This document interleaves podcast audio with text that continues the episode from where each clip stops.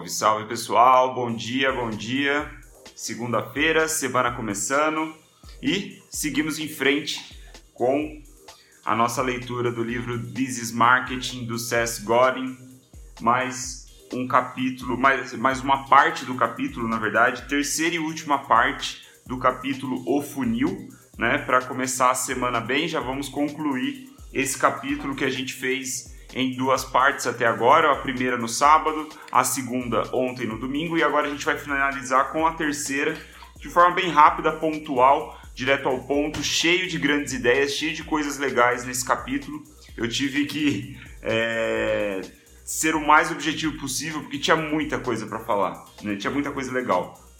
E o que eu aprendi nessa última parte desse capítulo foi que a última etapa do funil é a etapa mais importante, é a mais relevante para a gente. Né? E aí a gente vai ver agora nessa na live de hoje por que, que isso é mais importante. Então, para a gente relembrar qual que é a nossa é, ideia, né? o que, que a gente quer com um funil, é, num primeiro momento, atrair os early adopters, né? aquelas pessoas que adoram novidades, adoram coisas novas, geralmente é, envolvido em tecnologia, mas nem sempre. Então a gente está usando funil para pegar essas pessoas no primeiro momento e aí a gente vai conquistar a confiança desses early adopters com frequência, né? com interação frequente, com troca de mensagens, com conteúdo, enfim.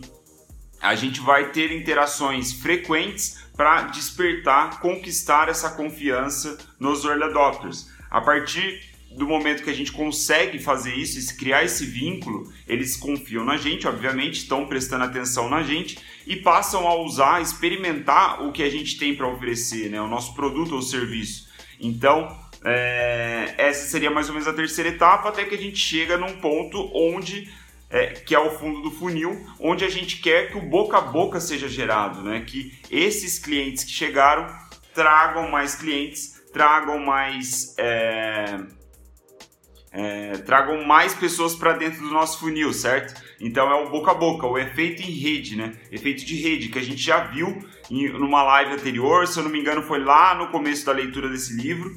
Então, basicamente é isso que a gente quer. E aí o ponto que o SES destaca nessa terceira parte aqui já para o final do capítulo é o seguinte: o boca a boca é geralmente a parte mais negligenciada do funil, né? É a última etapa onde o cliente já converteu, né? Você está de repente fazendo um trabalho de pós-venda, que é até legal que a Ana Raquel ontem ela, ela, ela comentou aqui na live, né? Falando assim, ah, eu espero que o SES diga um pouco sobre é, a questão do funil na perspectiva do pós-venda. E eu acho que ele faz isso aqui. Né? Quando eu li essa parte, eu lembrei do comentário dela e eu acho que faz sentido, né? Porque ele diz que é a parte negligenciada, porque é a parte mais difícil, né? Onde você de repente já fez a sua venda, né? Você já colocou o dinheiro no bolso, o, o cliente é, já está usando seu produto ou serviço e aí você dá uma relaxada e não tenta fazer um, um, é, um trabalho para que ele espalhe a mensagem, né? Para que ele traga mais gente para conhecer as coisas que você faz.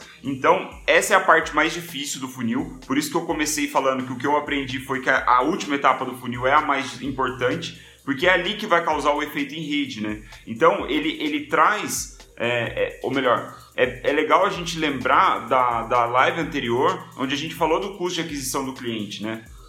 Eu não vou entrar em detalhes da fórmula, mas é basicamente você medir quanto você gasta né, em marketing ou em processos de venda para vender, certo? Quanto você custa para adquirir um novo cliente. Se você tem esse efeito boca a boca, esse efeito em rede, se você consegue fazer com que os seus clientes sejam seus melhores vendedores, né? E obviamente você não está remunerando eles é, com um dinheiro, então é de graça isso vai otimizar pra caramba o seu custo de aquisição, né? O seu custo de aquisição vai cair e vai causar o efeito em rede. Aí o que ele traz, é, que é bem interessante, é a questão do abismo, né? Que é o, o tem um livro sobre isso, ele cita o autor aqui, que basicamente, em poucas palavras, tá? Pra gente não aprofundar tanto no, no, no conceito, porque eu achei até, acho que até nem cabe tanto para a maioria das pessoas, é, é muito de startup também. Mas ele diz o seguinte, que existe um abismo entre os early adopters e a massa, né? As pessoas, a audiência de massa ali que, que faz, que é aquela parte que a gente viu do desvio padrão, que foi uma live anterior que, que a gente estava falando também, que obviamente está que é sobre esse livro, que ele é um dos capítulos do livro. Então, o que ele quer dizer, é, esse autor, né, que o Cés cita, é o seguinte: ele fala que os early adopters estão de um lado do abismo e o mercado de massa, que é para você escalar suas vendas, seus produtos, e aí não necessariamente a nível global ou nacional, pode ser regional também. Ele até cita uns exemplos legais sobre isso. Mas o ponto é, para você sair desses early adopters, desses prim, dessas prim, primeiro grupo de pessoas que confia no seu trabalho, está comprando suas coisas, e ir para um mercado maior, onde mais pessoas é, podem ser atendidas, existe um abismo. E para você fechar o gap desse abismo, você precisa fazer com que os early adopters gerem esse efeito de rede, que os early adopters eles pensem, né, sintam que o seu produto ou seu serviço ele precisa ser compartilhado com os amigos dele, né? E aí ele cita também um exemplo assim é, de tecnologia de uma maneira geral, mas principalmente o Slack, WhatsApp, o próprio Facebook, Messenger, essas tecnologias de comunicação, elas são melhores quando é compartilhada, certo? Elas, elas ficam melhores quando seus amigos fazem parte dela também, né? Quando imagina os primeiros early adopters do WhatsApp, né? O, o early adopter ele é louco por novidade, ele adora novas tecnologias, inovações, coisas do tipo. Então ele começou a usar por conta própria. E logo ele percebeu, pô, isso aqui fica muito melhor se eu falar para os meus amigos também baixarem esse aplicativo para a gente conversar, certo? Então ele diz que tem algumas, alguns tipos de produto, de tecnologia, de serviços que eles é, é a natureza deles é, ter essa característica, né? A característica de trazer mais gente já faz parte do produto ou do serviço. Então, é, tem produtos tem serviços que você vai ter uma dificuldade maior para criar esse efeito de rede. Mas o ponto é que o efeito de rede causado pelos early adopters é essa ponte que faz com que você passe por cima do abismo, né? É o que vai ligar os early adopters do mercado de massa. E aí, já para chegar na conclusão, o, o SES diz que o, a, essa ponte ela é construída respondendo duas perguntas simples. Duas perguntas onde você se coloca na posição dos early adopters ali do, do seu ou do seu né, é, mercado mínimo viável, né, trazendo um outro conceito que a gente já viu também. É, as duas perguntas são o seguinte: o que eu vou contar para os meus amigos? Né? Você se colocando na posição do early adopter, pensar como ele falar, o que eu vou contar para os meus amigos? Essa é a primeira pergunta. A segunda pergunta é, por que eu vou contar para eles? Né? Por que, que eu vou falar sobre o WhatsApp para eles? Ou por que, que eu vou falar sobre o Facebook para eles? Ou seja lá o que for, né? o produto ou o serviço. Então essas duas perguntas são essenciais para você entender como você pode incentivar essa rede, esse efeito de rede ser criado, né? Como essa ponte que liga os early adopters e o mercado de massa pode ser criado. Então aí, né, a, a, partir do momento que você tiver clareza na, nessas respostas, você consegue moldar a sua mensagem, né, consegue moldar o seu marketing de acordo com, é, com, com esse direcionamento, né, para incentivar esse tipo de coisa.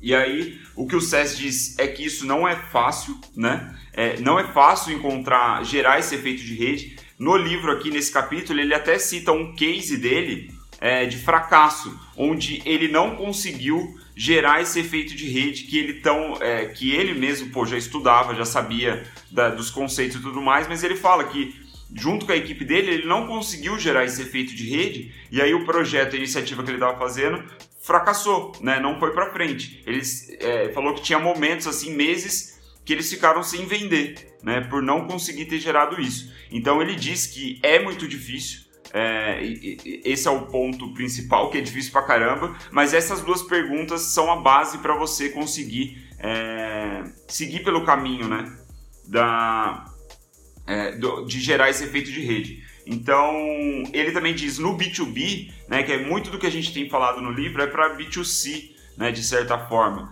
Mas B2B, né, business to business, quando você está vendendo para outras empresas, a pergunta principal, é, além dessas duas, A, uma terceira pode ser o que eu vou contar para o meu chefe. Né? Porque como você está vendendo de empresa para empresa no B2B, é, você tem que geralmente é, convencer uma pessoa que nem sempre é o tomador máximo de decisão, né, o líder da empresa, e ele provavelmente vai ter que vender isso pro, pro chefe dele, né? Então essa terceira pergunta aí para B2B é interessante também. O que é, eu vou falar pro meu chefe, né? Quando eu comprar esse produto ou porque eu estou comprando esse produto. Então não é fácil. Essas duas perguntas são direcionamento. E aí é, o ponto é que a gente precisa dar um motivo, né? Para para esses early adopters, para esse menor mercado viável, espalhar o nosso produto ou serviço. A gente precisa dar um motivo, que é muito do que fala o Simon Sinek, né? Do é, comece pelo seu porquê, né? Start with why. E para finalizar também é algo que o, o SES diz, né? E aí é a citação que eu puxo agora para encerrar essa live, ser a encerrar a terceira parte desse capítulo, né? O, a terceira e última parte do capítulo O Funil. E aí a gente vai ter mais três ou quatro capítulos aqui. Eu acho que até sexta-feira a gente deve encerrar o livro já, né? Chegando aí a quase 30 lives. Vai ser bem interessante fazer esse fechamento com vocês. Então, para a gente finalizar, fazer a citação básica aqui, abre aspas. É, nunca é o caso das pessoas contarem para os seus amigos porque você quer, ou porque você pediu, ou porque você se esforçou muito. Você precisa dar um motivo para eles. E isso geralmente envolve mudar a sua oferta, fazer as coisas melhores fazendo coisas melhores, coisas com efeito de rede e uma razão para ser compartilhada. Então, quando você tem um porquê muito claro, muito forte dentro da, da, da sua comunicação, dentro do seu produto ou serviço, isso ajuda a fazer com que as pessoas queiram espalhar o seu produto ou serviço naturalmente. Né? Então, começar pelo porquê, ter um porquê muito forte é importante. Né? O que eu vou contar para os meus amigos? Por que eu vou contar para os meus amigos? Essas são as duas perguntas chaves para finalizar o capítulo do funil. Finalizar aí dando mais destaque para a última etapa do funil, onde o efeito de rede, o boca a boca, é primordial para criar um funil lucrativo. Certo, galera? Muito obrigado pela atenção, obrigado aí quem entrou. Obrigado para quem vai assistir em outro momento. Se puder deixar seu like, seu emoji, compartilhar com um amigo, ajuda a gente a causar esse efeito de rede, né? E o motivo que eu já não estava falando, vou voltar a falar justamente por essa puxada de orelha do César. O motivo de eu estar tá fazendo isso é porque eu percebi que quando eu morrer eu quero ser lembrado como um profissional que dominava tanto teoria quanto prática. Para eu dominar teoria, tenho que ler todo dia. Ler, estudar, fazer minhas reflexões, minhas anotações, e aí eu venho e trago isso para você numa live diária aqui no Instagram, né, para que você também use a teoria de uma forma positiva na sua prática, né? Que você veja essa live aqui e ao longo do dia você leve para sua prática aí como um profissional criativo, fazer exercendo o seu papel profissional é, como você faz, beleza? Esse é o meu porquê. Eu espero que essa teoria esteja fazendo sentido para você. Qualquer feedback, tamo aí por mensagem privada. Certo, pessoal? Amanhã então avançamos para o capítulo 20 do, do livro This Marketing, organizando e liderando uma tribo. Nos vemos amanhã, 9 e 3 da matina. Valeu, boa semana para você.